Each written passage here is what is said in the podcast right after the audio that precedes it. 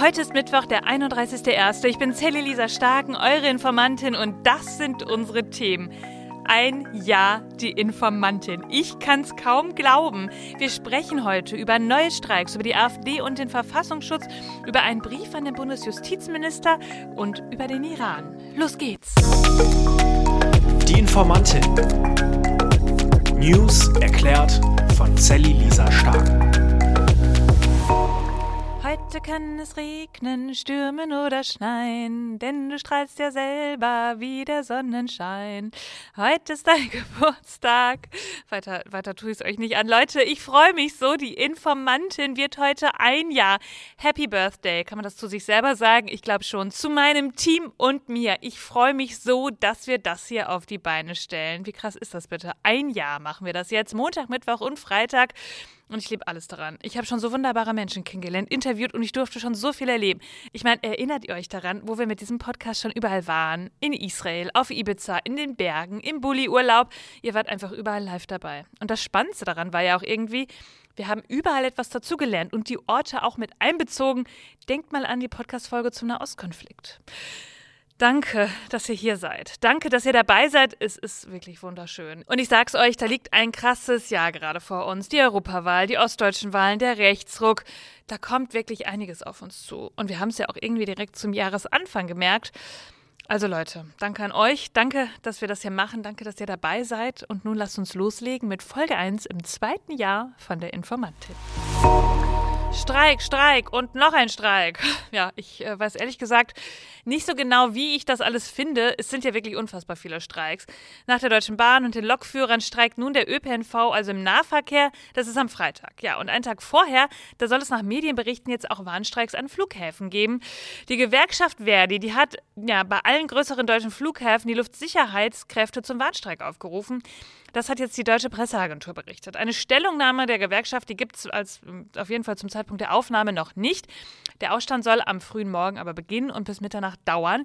Ja, und das könnte man jetzt denken, oh, dann können wir ja vielleicht trotzdem in Urlaub fliegen. Na, leider nicht denn Mitarbeiter, Reisende waren ja Leute, die irgendwo hinwollen, die müssen ja alle kontrolliert werden. Ähm, und da gibt es dann keine Leute im Sicherheitsbereich, weil die streiken. Das bedeutet, auch Teile des Luftverkehrs ja, wird lahmgelegt werden. Und bei all dem geht es natürlich auch wieder um bessere Gehälter. Zitat von Andrea Wemheuer, Leiterin des Verdi-Landesverbandes in Niedersachsen-Bremen. Wir brauchen dringend eine Verbesserung für die Beschäftigten im öffentlichen Personennahverkehr. Wenn wir eine Verkehrswende wollen, geht an guten Arbeitsbedingungen kein Weg vorbei. Sonst findet man keinen Menschen mehr, die bereit seien, diesen Job zu machen. Die Arbeitgeber seien dazu aber nicht gewillt. Schlimmer noch, sie wollten den Krankengeldzuschuss ab der 13. Woche streichen. Das sei ein echter Angriff auf die Sozialleistung. Zunse Wemheuer. Wir stehen heute natürlich in Solidarität mit den Beschäftigten, das ist ja klar. Und es sind auf der anderen Seite auch viele Streiks gerade. Und das wird uns alle irgendwie ein bisschen behindern im Leben. Aber das gehört dazu. Und das ist ja auch irgendwie das, was die Menschen erreichen wollen. Wie wäre es also, wenn sich Arbeitgeber mal ein bisschen mehr bewegen würden? Damit wäre allen geholfen. Ja, und dann ist gestern ein offener Brief an den Justizminister Marco Buschmann an die Presse gegangen. Und den schauen wir uns jetzt mal genauer an. Wegen juristischer Bedenken blockiert Deutschland, also Marco Buschmann himself, gerade eine EU-Richtlinie zur Bekämpfung von Gewalt gegen Frauen. Und das lässt uns ja erstmal so ein bisschen ratlos zurück. Warum macht er das? Und das haben ihn jetzt 100 bekannte Frauen gefragt und ihn auch gefragt, warum er den Blödsinn eigentlich nicht sein lässt. Ich freue mich sehr, dass auch ich meine wütende Unterschrift unter den folgenden Brief setzen dürfte. Ich lese euch einen Ausschnitt mal vor. Sehr geehrter Herr Minister Buschmann, sehr geehrte Bundesregierung, wir bitten Sie dringend, Ihre Blockadehaltung zu Artikel 5 Vergewaltigungsstraftatbestand des Richtlinienentwurfs für einen umfassenden und zugleich effektiven und durchsetzbaren Schutz vor geschlechtsspezifischer Gewalt in allen EU-Mitgliedstaaten aufzugeben. Mit dieser Blockadehaltung steht der Schutz von Millionen von Frauen vor Gewalt in der EU auf dem Spiel. Ja, und es geht dabei eigentlich um Folgendes. Die EU-Kommission, die hat einen neuen Entwurf für eine Richtlinie vorgelegt und die soll Frauen besser vor geschlechtsspezifischer Gewalt schützen. Da ist zum Beispiel auch dabei, dass der Vergewaltigungsstraftatbestand ausgeweitet wird und zwar in Einvernehmlichkeit und Konsens. Das bedeutet, dass Vergewaltigungen dann strafrechtlich zu verfolgen sind, wenn der Sexualakt nicht einvernehmlich ist. Ja, und was nur noch gefährlicher ist, aufgrund von Deutschlands und Frankreichs Blockadehaltung ist nun die komplette EU-Richtlinie in Gefahr. Mit all den vielzähligen Neuerungen wie der Harmonisierung der Cyberdelikte, Frauenrechte werden hier, man kann es nicht anders sagen, mit Füßen getreten. Sich gegen Rechtsextremismus und den Rechtsruck zu stellen, muss auch bedeuten, Frauenrechte zu verteidigen und für sie einzustehen, denn diese sind mit die ersten Opfer rechter Politik. Sehr geehrter Herr Buschmann, sehr geehrte Bundesregierung, bitte beenden Sie sofort Ihre Blockadehaltung und stehen Sie nicht dem Schutz von Millionen von Frauen vor Gewalt der EU im Wege. Mit freundlichen Grüßen, wir warten auf Ihre Antwort. Ja, das nächste Thema, da geht es um, dreimal dürft ihr raten, um die AfD. Ja, es vergeht irgendwie kein Tag, an dem sie keine Schlagzeilen macht und wir müssen drüber reden. Aber dieses Mal ist es wirklich interessant. Die Ampel und die CDU-CSU, die wollen gemeinsame Sachen machen und das Grundgesetz ändern um das Bundesverfassungsgericht vor Angriffen der AfD zu schützen. Das erfuhr jetzt das Redaktionsnetzwerk Deutschland aus Koalition und Oppositionskreisen. Man sei sich Zitat, im Prinzip einig, heißt es, und die Grundgesetzänderung solle bald kommen. Ziel sei, eine Situation wie in Polen zu vermeiden, wo das Verfassungsgericht unter dem Druck der damals regierenden Partei Recht und Gerechtigkeit geriet. Ja, und für eine Grundgesetzänderung, da ist eine Zweidrittelmehrheit erforderlich. Und darum haben die Regierungsfraktionen jetzt gesagt, okay, wir tun uns mal mit der Opposition zusammen. Und die haben auch gesagt, wir machen das. Hintergrund dabei ist, dass gerade das Bundesverfassungsgerichtsgesetz mit einfacher Mehrheit geändert werden kann. Und darum brauchen wir jetzt einen Antrag auf eine Zweidrittelmehrheit. Denn bei den jetzigen Umfragewerten, wer weiß, was die AfD mit diesem Bundesverfassungsgericht anstellen würde, wenn sie eine einfache Mehrheit im Bundestag stellen würde. Also gut, dass die demokratischen Kräfte hier zusammenarbeiten. Das Schlusswort hat heute meine geschätzte Kollegin Daniela Seperi. Und dabei geht es um den Iran. Denn ich habe mich gefragt, schauen wir da eigentlich gerade noch genug hin? Als die Proteste im Iran im September 2022 anfingen, haben schon damals die Menschen im Iran gesagt, wenn die Welt nicht mehr hinschaut, dann fängt das Morden erst richtig an. Und genauso ist es gekommen. Wir erleben im Grunde schon seit Anfang letzten Jahres eine massive Hinrichtungswelle im Iran. Ähm, allein letztes Jahr gab es mehr als 800 Hinrichtungen in nur einem Jahr. Ähm, und die Dunkelziffer muss viel höher sein.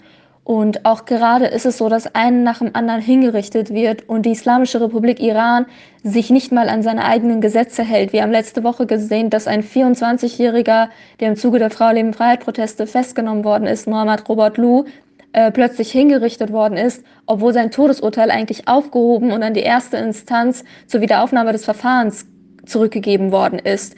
Also diese Hinrichtung war selbst für die Islamische Republik Iran illegal in der gesamten Illegalität dieses Regimes. Gestern früh haben wir äh, die Nachricht erhalten, dass vier bekannte kurdische politische Gefangene hingerichtet worden sind. Äh, sie heißen Mohsen Mazlum, ähm, Bafa Azarbar, Pejman Fatehi und Muhammad Faramarzi. sind äh, vier junge Männer, die äh, vor anderthalb Jahren entführt worden sind. Seit anderthalb Jahren hat die Familie nichts von ihnen gehört, außer die Zwangsgeständnisse, die unter Folter entstanden sind und im Staatsfernsehen ausgestrahlt worden sind. Und plötzlich wurden sie angerufen, sie sollen zum ewigen Gefängnis kommen, ähm, um ihre Angehörigen ein letztes Mal, ein erstes und letztes Mal zu sehen für zehn Minuten, ähm, bevor sie dann hingerichtet worden sind. Und äh, es, es ist einfach furchtbar, was gerade im Iran passiert. Und es ist genau das, was die Menschen gesagt haben, weil die Welt nicht mehr hinschaut. Ähm, und es ist deswegen super wichtig, dass wir trotz so vieler Krisen auf der Welt, und ich weiß, es ist super schwierig, dass wir trotzdem nicht den Blick nach Iran verlieren. Gerade schauen wir zu Recht ähm, auf den Nahostkrieg äh, und dürfen aber nicht vergessen, dass äh, das Regime im Iran mitverantwortlich ist für diesen Krieg als ähm, äh, einer der Hauptunterstützer militärisch, finanziell und ideologisch der Hamas. Und äh, die Islamische Republik Iran sagt ja seit 45 Jahren, dass ihr oberstes Ziel die Auslöschung Israels ist. Und äh, dieser, dieser Krieg sorgt eben dafür, dass viele eben nicht mehr nach Iran schauen, ähm, und diesen Zusammenhang nicht wirklich wahrnehmen, obwohl er da ist. Und das müssen wir. Wir müssen diese Zusammenhänge sehen. Auch wenn wir über den Ukraine-Krieg oder den Krieg in der Ukraine sprechen, müssen wir sehen, dass es die, das Regime im Iran ist, das äh, Putin mit, äh, mit Waffen und Drohnen ausrüstet. Und äh, auch uns betrifft das ganz unmittelbar. Einer, der gerade ebenfalls akut bedroht ist, ähm, hingerichtet zu werden in diesem Massaker, das in den Gefängnissen stattfindet, ist ein deutscher Staatsbürger, Jamshid Sharmat, der aus Dubai entführt worden ist 2020 und von dem auch niemand weiß, wo er sich überhaupt auffällt, in welchem Gefängnis. Ist er überhaupt in einem Gefängnis? Ist er vielleicht äh, an einem anderen geheimen Ort, wo er festgehalten, gefoltert wird? Und ähm, ich würde gern alle dazu aufrufen, wirklich Öffentlichkeit zu schaffen. Denn wenn es etwas gibt, was Hinrichtungen ähm, eindämmen kann, dann ist es Öffentlichkeit und maximaler öffentlicher Druck. Und es ist super wichtig, dass es von allen Teilen der Gesellschaft kommt, nicht nur von der iranischen Diaspora. Und deswegen ist meine Bitte an alle, die jetzt gerade diesen wundervollen Podcast hören, ähm, bitte informiert euch, bitte setzt euch ein. Jeder Hashtag, jedes Liken auf Social Media, jeder Retweet, jedes Teilen in der Story hilft. Ähm, geht auf Demonstrationen, unterschreibt Petitionen, schreibt euren Abgeordneten, schreibt Mitgliedern der Bundesregierung und fordert sie auf, endlich mit dem Appeasement gegenüber des äh, Regimes im Iran aufzuhören und endlich das Regime im Iran unter Druck zu setzen. Liebe Daniela, vielen Dank für diesen etwas langen, aber ich glaube, euch hat es genauso hingerissen wie mich, diesen wunderbaren Kommentar, der uns auffordert, zu handeln und nicht wegzuschauen. Und genau das ist das, was wir hier im Podcast immer erreichen wollen. Ihr Lieben, das war schon wieder für diesen Mittwoch. Ihr findet wie immer alle Quellen und Informationen in den Shownotes. Informiert euch selbst, sprecht darüber, bildet euch eure eigene Meinung und schreibt mir, wenn ihr Fragen habt.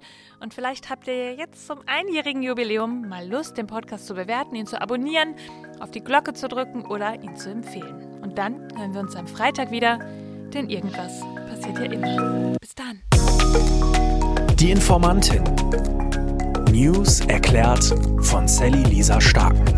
Eine Produktion von Sally Lisa Starken.